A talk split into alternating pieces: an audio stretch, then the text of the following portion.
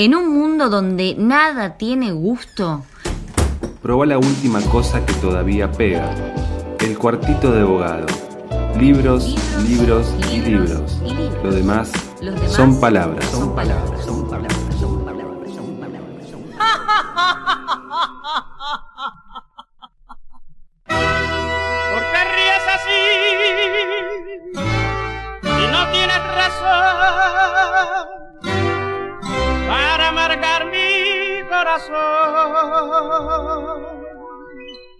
Tú sabes que te quiero. Sí, por supuesto, apenas han pasado algunos minutos, quién sabe cuántos, de las 3 de la tarde. Estamos aquí en el día viernes con el cuartito de abogado en su día eh, lógico, coherente, eh, esperable. Eh, estamos teniendo doble edición por semana porque tenemos muchas novedades, estamos ajustando muchísimo la agenda. Esto lo digo, uso un plural un poco mentiroso porque me encargo de todo yo, pero bueno, permítame el nosotros majestático. Y en esta circunstancia tan puntual vamos a entrevistar a, una persona que ha tenido una notable eh, carrera dentro del mundo académico, ahora vamos a hablar seguramente de alguna de esas cuestiones, pero la llamamos al cuartito porque acá tratamos de darle un énfasis a la publicación de literatura, más allá de que a veces tocamos otros temas, y en esta situación tan particular, eh, Cynthia Hamlin, que es la persona que está del otro lado del Zoom, eh, acaba de salir dentro del sello tren instantáneo, vamos a ver cuánto tiempo, porque esto está fechado 2021, si no me equivoco. No, 2020. Eh, pero bueno, ahora me contará si eh, lo distribuyeron a principio de año, cómo fue la cuestión. El tema es que el libro es, y corregime Cintia si eh, pronuncio mal el acento, es Lepidolita, eh, entiendo que es así. Ah, gracias, gracias Cintia, porque si no iba a quedar eh, con muchísima vergüenza. Sí, por supuesto, estamos hablando eh, con la doctora Cintia Hamlin, que está del otro lado, poeta que acaba de sacarle Pidolita, libro de poesía por tren instantáneo. ¿Cómo estás, querida Cintia? Hola Fernando, ¿cómo estás? Sí, el libro salió, bueno, antes de nada, muchísimas gracias por la, por la invitación y por el interés. Por favor. El libro sí salió el año pasado, en la pandemia, entonces eso, bueno, entró como en esa especie de paréntesis, ¿no? Que mm. todos vivimos, por lo cual parece que fue ayer y, no fue tanto ayer, pero, pero bueno, quedó como en el limbo de la, de la, de la cuarentena y de la pandemia, no, no, no hubo presentación todavía, mm, así que está como ahí, ¿no? Está, está siendo, siendo eh, sigue como recién nacido, ¿no? Porque no tuvo la circulación eh, suficiente, dado, digamos, el, momento en el que le tocó nacer.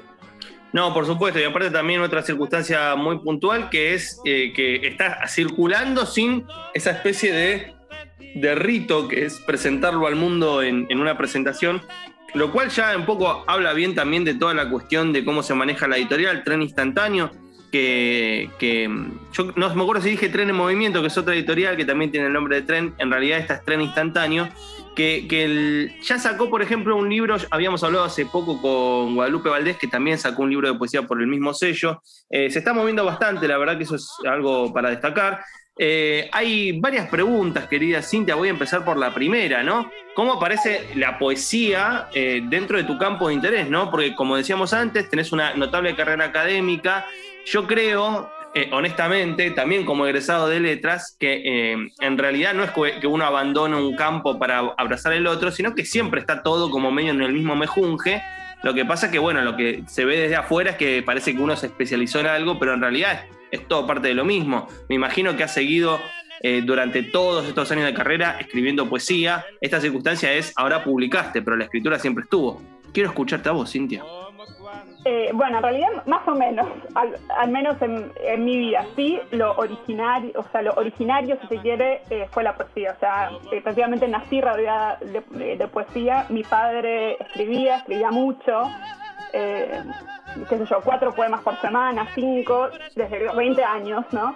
Y yo un poco que crecí siempre con algún poema dando vueltas en el living, en el, en el ¿no? leyendo, porque me daba mucho para leer, y rodeada de libros de, poesía, era lo que más había en, mi casa. Eh, así que eso estuvo ahí y mis primeros intentos fueron a los 11, 12 años, es muy gracioso porque eran poemas eh, relacionados con lo que yo leía en ese momento, que era eh, terror. Todos en nuestra primera niñez pasamos por no, no, novelas de adolescentes, ¿no? de terror, así que eran poemas como muy oscuros, ¿no? La cinta oscura estaba ahí. Y bueno, y, durante mi, adolescencia tuve así como momentos de más escritura, de menos, eh, todo completamente olvidable, excepto esos primeros poemas de los 11, 12 años. Y cuando empecé la carrera, que fue también, eh, no es que fue impulsada por la poesía, sino por todo mi gusto por la literatura, ¿no? Sobre todo por Cortázar y bueno, y, y, y, y Tolkien y, otras lecturas ahí mezcladas muy disímiles. Eh, y, y, durante la carrera no, no, escribí nada, dejé de escribir completamente, me mató, o sea, la, academia, digamos, mató a la poeta, si se quiere, y volví a escribir eh, luego, eh, de recibida también, en un juego, así con unas amigas de, letras, ¿no? Que en un cumpleaños dijeron, bueno, vamos a escribir poesía, ¿no? Y, dieron un, par de cosas y de repente me, encontré con que tenía que escribir y no quería, ¿no? Porque, bueno, hay algo traumático en el medio, que es la muerte de mi padre, que murió cuando yo tenía 22, estaba en el medio de la carrera. Y, la poesía siempre estuvo tan ligada a él, ¿no? Que, em, eh, bueno, había ahí como una relación eh, problemática y relacionarme y conectarme con la poesía era acordarme de mi padre. Entonces, Em, eh, hubo también como, como un, un, tema ahí muy fuerte.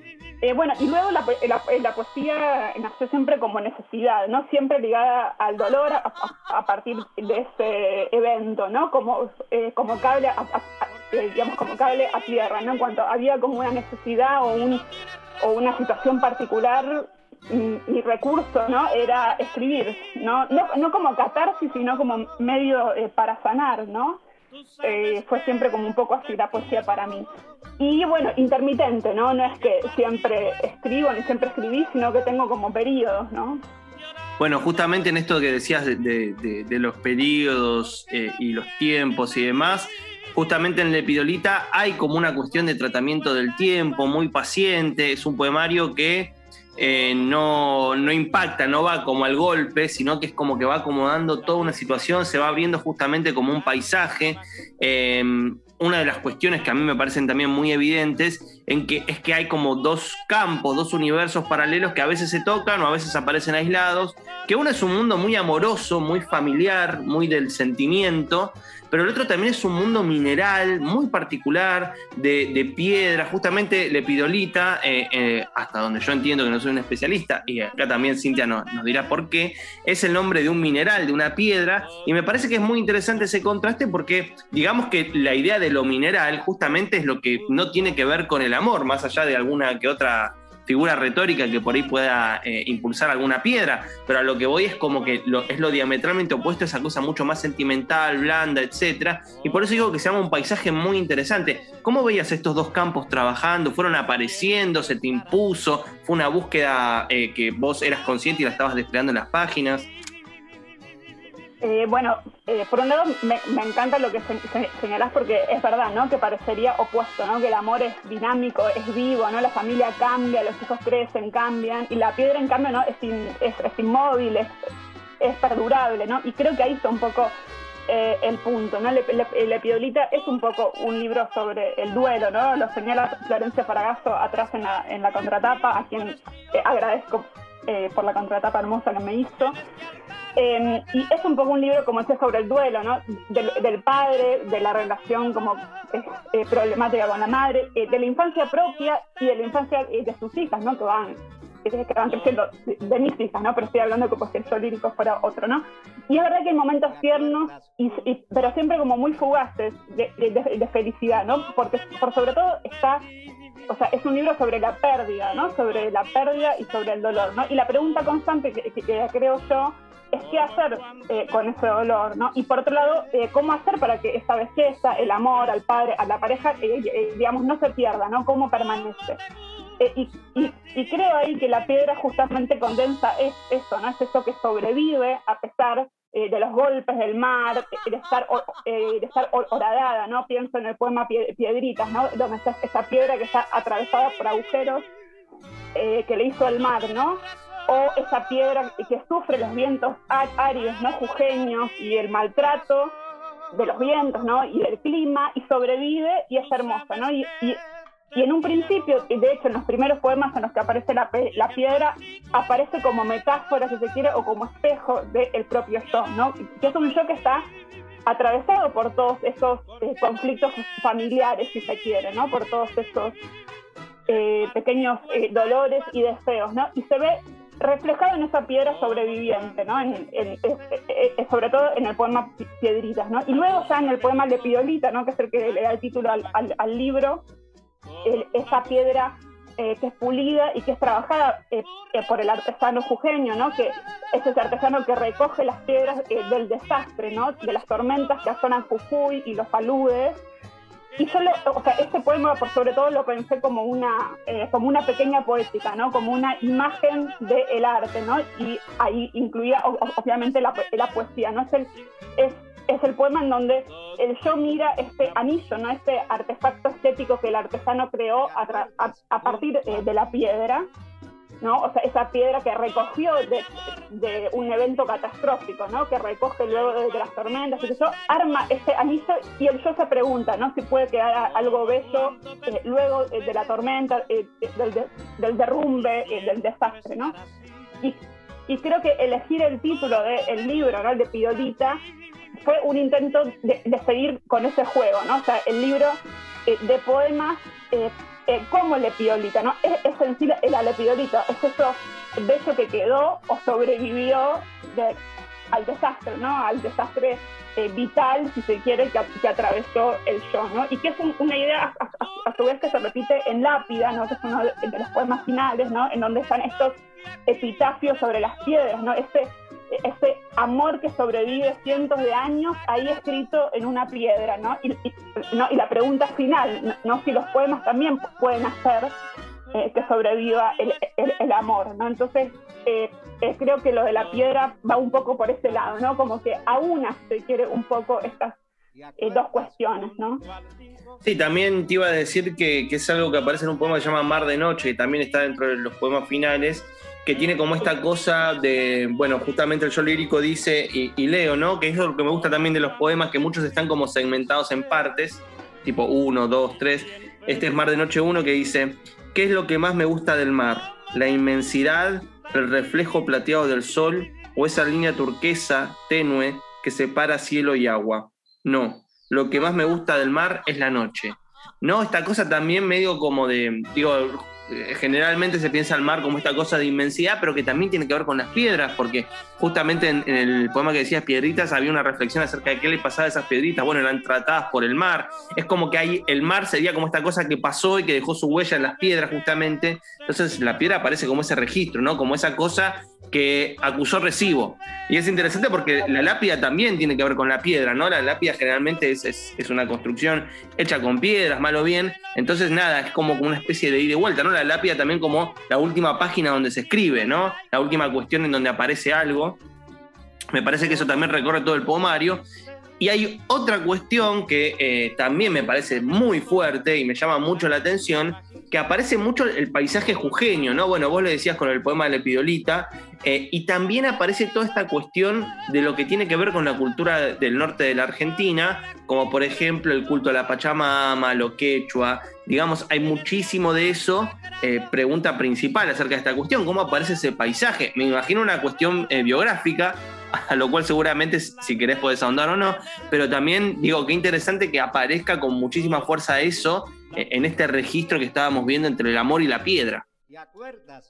Sí, sí, en, realidad, bueno, eh, hay una cuestión eh, geográfica, geográfica también, ¿no? Pero geográfica sobre todo también, sí.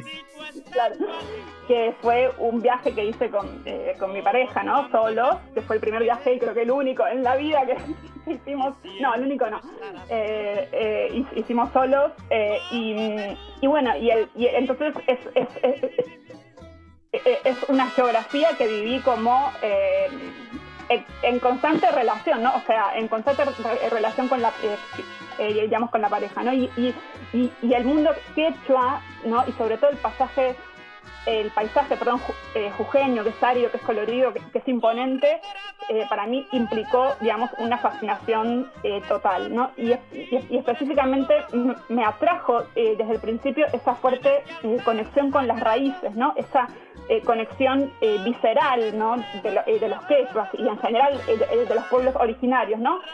con un sentimiento religioso, si se quiere, ¿no? entendido como, digamos, como preguntas, ¿no? Sobre el significado de la vida, del dolor, a través de la conexión con la, digamos, con la tierra, con el cielo, ¿no? Con ese paisaje convertido en madre tierra, ¿no? En Pachamama.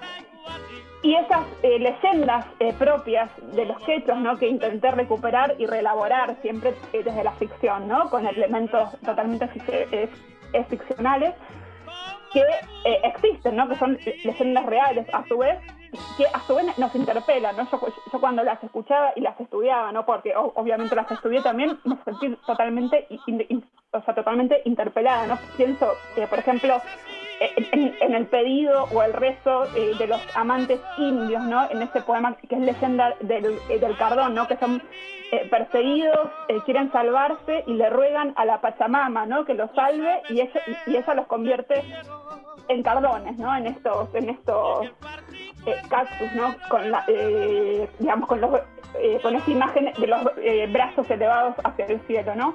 O también en, ese poema sobre el ojo de, mar, ¿no? Como este pequeño lago que se arma en las salinas, ¿no? Que es hermoso, es turquesa y si te caes te morís, ¿no? O sea, es y, y no y el y el y el y, y esta imagen de los eh, quechuas ofreciendo el corazón de una oveja negra para salvar el alma de un niño que se cayó, ¿no? O sea, esa conexión entre el dolor, el horror, eh, la belleza y el peligro, ¿no? De todo este paisaje y la búsqueda a su vez de la, eh, de la trascendencia, ¿no? Que es visceral y está ligado a la misma eh, tierra, ¿no? Que se proyecta hacia el cielo.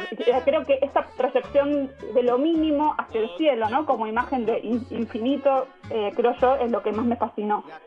Y a eh, bueno, como decía, los poemas jujeños están atravesados por el conflicto amoroso, ¿no? Por la pregunta sobre, bueno, cómo sobrevivir esta pequeña crisis, ¿no? Con la pareja.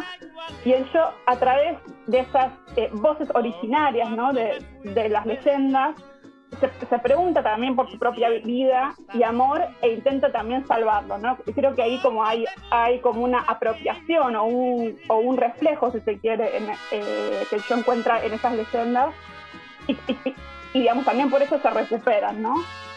Eh, eh, no sé si respondí mínimamente la pregunta. Sí, sí, sí, sí. aparte también era como esta cosa de, de ahondar en lo que vos, vos muy bien decías, que tenía que ver quizás con, con eh, eh, una cosa que me parece que tiene que ver también con la Cynthia Hamlin académica, que es la investigación sobre eh, los acervos culturales que por ahí sirven como trasfondo para pensar tal o cual producción, que eso, bueno, también da pie a la, última pregunta, ¿no? Lepidolita es un excelente libro de poesía que apareció en el 2020.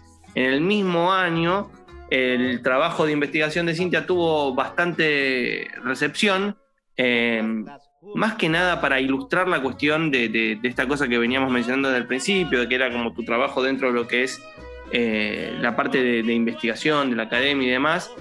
¿Cuál fue el descubrimiento? ¿Cómo lo contarías así en general para que el, gran público, el inmenso público de este podcast, eh, de, este, de, este, episodio dentro de la Radio La Tribu, entienda la cuestión? Eh, bueno, el descubrimiento tuvo dos dos partes.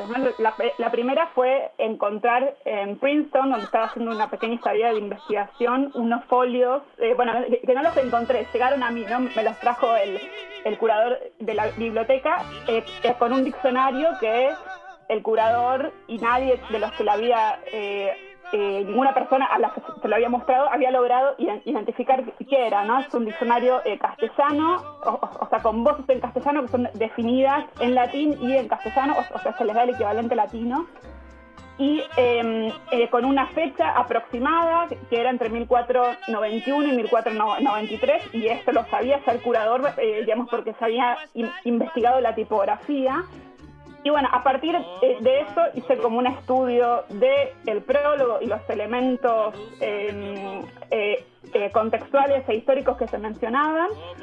ahí para acotar la fecha, ¿no? Es un impreso de, es un incunable, ¿no? Son los primeros libros impresos antes del 1500, por lo cual esto ya era importante, esta, estos folios encontrados.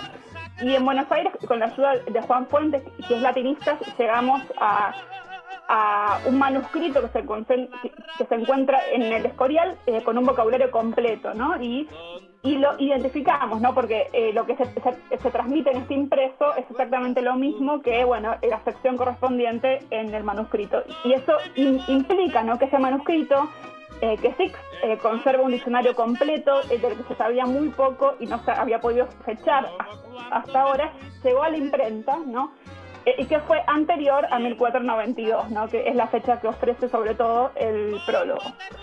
Eh, esto hace, por un lado, que este vocabulario, eh, que sabemos que llevó a la imprenta y que por tanto fue importante y, estuvo atrás Isabel la Católica, ¿no? que en ese momento estaba como.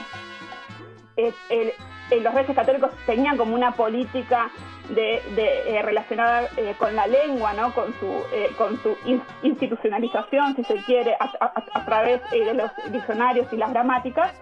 este diccionario llegó a la imprenta Em, y por tanto, la fecha lo que permite establecer es que es anterior al de Nebrija, que era el que hasta ahora se consideraba el, primero, con fecha entre 1494 y 1495. E, e, ese fue en un principio el primer gran descubrimiento, ¿no? que es que existe un diccionario anterior al de Nebrija que se conserva en dos fragmentos impresos, eh, eh, eh, pero que tenemos todo el manuscrito completo para estudiarlo. ¿no? O sea, está el el, vocabulario completo.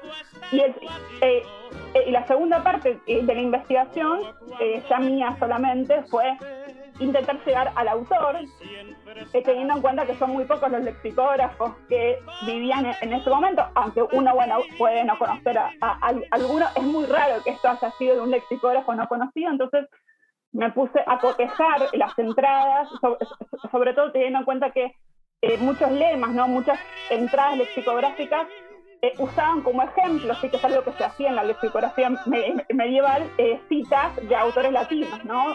como Virgilio, Terencio, ¿no? para ejemplificar un término y cómo funcionaba, se citaba algún pasaje de la Eneida, de las Geórgicas, etcétera. Entonces, a partir de ahí, al darme cuenta que en los mismos eh, términos latinos, el universal vocabulario de, Alfonso de Palencia, eh, digamos, transmitía las mismas citas, lo que hice fue cotejarlas y tratar de encontrar eh, errores comunes, ¿no? Que el, error común es científicamente en, la crítica textual es, es, como el rasgo del ADN que te permite eh, eh, filiar textos, ¿no? Entonces, a partir de ese trabajo, ¿no? El error común es como, no sé, como, eh, no sé, la marca en la pera, ¿viste? Que se transmite y, que se demuestra Claro, sí, sí, hay un, hay un error que se va repitiendo en cada una de sus apariciones y eso te permite establecer una afiliación. Es como que, no sé, que alguien... El otro día estaba escuchando de un asesino que lo encontraron porque en vez de escribir Beverly, Beverly Hills, escribía Beverly. Y entonces, el, como era el único tipo que escribía Beverly, descubrieron que era un asesino, bla, bla, bla. Bueno, eso, a eso se refiere Cintia cuando está hablando del error común como un modo de filiación.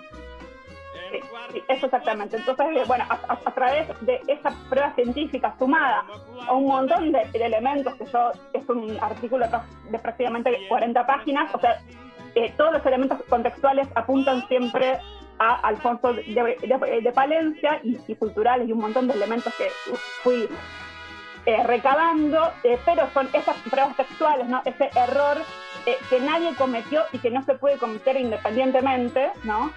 Em, el, que el, que me permitió probar que el autor de ese vocabulario es Alfonso de, Palencia, que ya tenía un vocabulario en latín eh, traducido al castellano. ¿no? Esto también es, algo típico. Nebrija, eh, digamos, primero tiene su eh, vocabulario, su diccionario latín-español y luego saca el español del latín. ¿no? O sea, el importante para nosotros en, cuanto al comienzo eh, de la lexicografía en español es el español latín, ¿no? Porque es la primera vez que tenemos un diccionario donde nuestra lengua es la lengua de, partida, ¿no? Eh, y es eso lo, que le da también importancia a esto que encontramos, ¿no? Que el español eh, es, es la lengua de, de partida, ¿no? Son los términos que se definen. Impecable el trabajo de Cynthia Hamlin. Esto fue el cuartito de abogado. Les recordamos entonces Lepidolita. Lo pueden conseguir por el sello Tren en Movimiento. Revisen los diferentes espacios en donde pueden encontrar el material. Hay varias librerías que ya lo tienen, las librerías donde siempre se consigue poesía. Y si no, revisen la cuenta de Instagram de Tren en Movimiento o estén atentos también a lo que está haciendo la querida Cynthia Hamlin. Esto fue el cuartito de abogado. Nos vamos rápidamente a un sello y a nuestro regreso más eh, eso que falta. Y si usted escucha en Spotify, quizás otro capítulo del cuartito de abogado. ¿Quién sabe? De.